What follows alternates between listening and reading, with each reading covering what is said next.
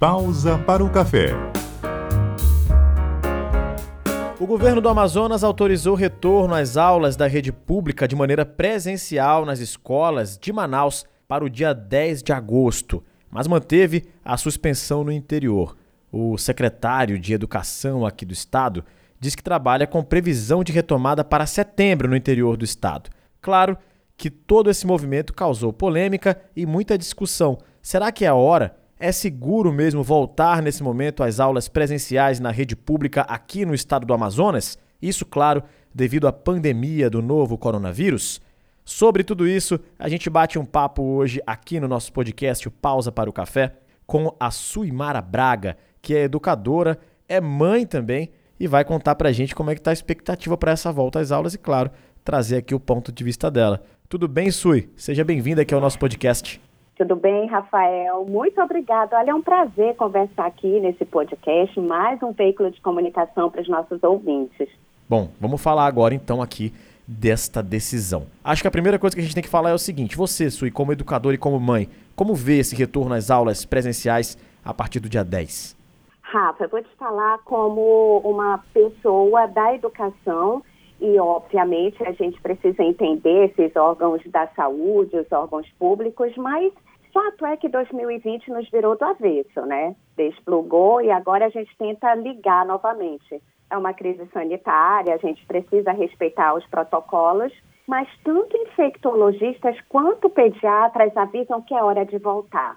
É hora de voltar porque a gente precisa da socialização. Essas crianças, esses jovens, eles estão muito ansiosos os níveis de ansiedade estão muito grandes. E para escolas que já voltaram, e claro que a gente vai conversar sobre as diferenças e as peculiaridades, para as escolas que já estão com as suas atividades, mesmo em formato híbrido ou presencial, na sua totalidade, elas já conseguem sentir crianças mais felizes, menos ansiosas e mais sociáveis. Psicólogos e infectologistas falam que é muito importante essa socialização, essa troca, esse acolhimento, sobretudo nessa fase. Importante para o desenvolvimento infantil, cognitivo, emocional. A gente precisa entender como que vai ser esse protocolo de segurança, como que a gente vai conseguir manter todo esse padrão, esses protocolos dentro de um ambiente de escola pública, que é diferente né, da escola particular, mas a nível de comportamento, a nível emocional, a gente precisa equilibrar isso. Esse retorno, ele é benéfico desse ponto de vista do comportamento e da emoção.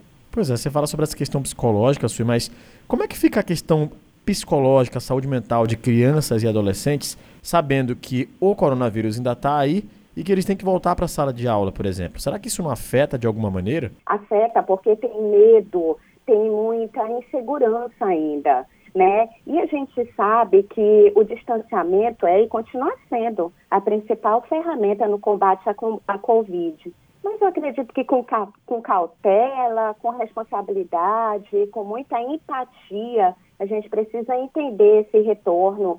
E também, né, porque a gente, a gente sabe que a maioria dos alunos, eles contam com o serviço público de transporte. Então, isso também preocupa as mães. Essas partes técnicas, elas são reais, elas precisam ser consideradas. Mas a maioria das famílias já voltou às suas atividades presenciais, o acompanhamento, ele não pode ser tão intensivo quanto a nossa época mais intensa da quarentena, vamos dizer assim. E quem está em home office, quem ainda consegue trabalhar de casa, também não está dando a maior atenção.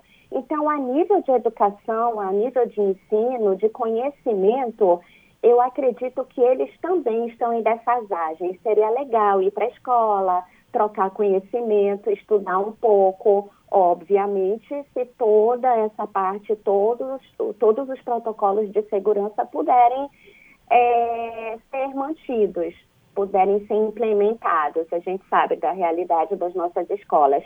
Tem medo, tem tensão, mas o que os próprios infectologistas falam é que o medo e a tensão ele é menor que os impactos emocionais que a médio e longo prazo essas crianças vão sentir e os jovens também. porque eles já vivem num momento de muita ansiedade, depressão. Então, esse acolhimento, essa troca, esse olho no olho, ele vai ser muito importante. Mas a gente sabe das nossas adversidades e vulnerabilidades, né, Rafa? Pois é. Sobretudo é. no sistema público. Exatamente, né? Tanto é que é, tem gerado muita polêmica isso. O Sindicato dos Trabalhadores de Educação aqui do estado do Amazonas, que representa os professores, entrou com uma ação na justiça para tentar barrar essa decisão do governo. Enfim, essa é uma decisão que nós vamos acompanhar, é claro, e manter uh, os ouvintes bem informados lá na rádio, né? Quem sabe a gente faz um podcast sobre isso também. Mas vamos focar aqui nessa questão mais emocional e comportamental. Você é mãe. Sui. Queria saber eh, como é que estão suas crianças aí? Voltaram para a escola? Eh, como é que está o comportamento? O que, que você observou de mudança de comportamento eh, nas crianças? Aqui em casa, elas também sofreram com essa ansiedade. Elas continuam sofrendo porque a escola está em sistema híbrido. E na escola que elas estudam, eles não voltaram presencialmente para aulas normais. Então, eles vão para a escola, passam um período, tiram dúvidas, mas quando volta para casa, eles ainda precisam, uh, eles ainda precisam acompanhar as aulas online. E é muito complicado, porque aí já gera outra, já gera outro problema, outra insatisfação. Poxa, mamãe, eu fui para a escola, eu brinquei um pouco, e aí em casa ele já queria ter aquele descanso. Mas eu sinto que elas estão menos ansiosas e super felizes reencontrar os coleguinhas, mesmo que com o distanciamento, elas brincam de, de tocar no pé, tocar no cotovelo. E tem aquela parte, né, que criança é criança. É importante a gente falar que a carga viral de transmissão na criança e no adolescente é bem mais baixa. Claro que o risco sempre está iminente, ele acontece, mas é bem mais baixo. Eu acho que quando a gente falar no retorno das escolas públicas estaduais, a gente a gente tem que prestar atenção na saúde emocional e no medo e na insegurança realmente da classe dos professores, né? Alguns com comorbidades, alguns com idade de risco. A gente sabe que a classe de professores ela tem muita, muitas pessoas aí nessa faixa de 60 ainda, 55. Então é preciso a gente mediar, equilibrar tudo isso. É, a gente tem uma reportagem do G1 Amazonas uh, que conversou com alguns professores. E uma dessas professoras disse o seguinte: agora precisamos trabalhar em dobro, porque tem essa questão de você dar aula uh, nas salas de aula e tem o, o, ensino online, né? Então, realmente é um momento tão difícil, tão complicado, que mexe mesmo com a saúde das pessoas, né? Saúde mental e física também, né? Afinal, se você não tiver uma mente sã, o corpo também acaba caindo, né, Sui? E aí, que cuidados que se deve ter, por exemplo? Vamos falar dos pais. Claro que Existe todo um cuidado com os professores já trataremos disso, mas que cuidados os pais têm que ter nesse retorno aí híbrido, como você falou? Ah, tem que ir para aula, tem que voltar para casa em vez de descansar e estudar mais. E aí? É, é uma reinvenção. E o fato como foi nos apresentada essa pandemia realmente deu uma virada, né, gente? Foi um 360. Para os profissionais da educação não foi diferente. A gente teve que ter uma mudança de mentalidade, que as pessoas chamam de mindset. A gente estava muito acostumado naquele ensino tradicional, os professores, às vezes, com muita experiência, muito tempo de sala de aula, mas foi tudo muito novo. Eles precisaram se reinventar, eles precisaram estudar novas formas de comunicação. E as famílias também tiveram que adaptar. Não estou aqui fazendo julgamento algum, mas algumas famílias não podiam acompanhar, por diversas razões e motivos, o desenvolvimento escolar dos seus filhos.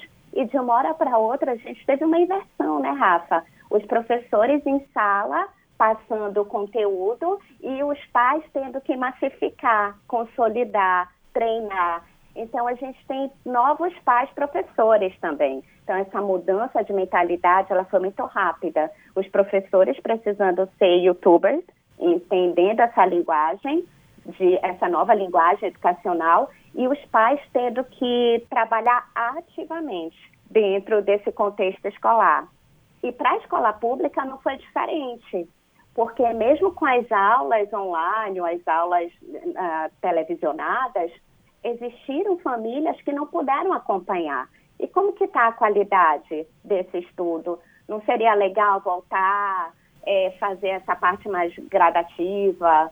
E os professores, de novo, eles têm os seus medos e inseguranças de forma bem genuína.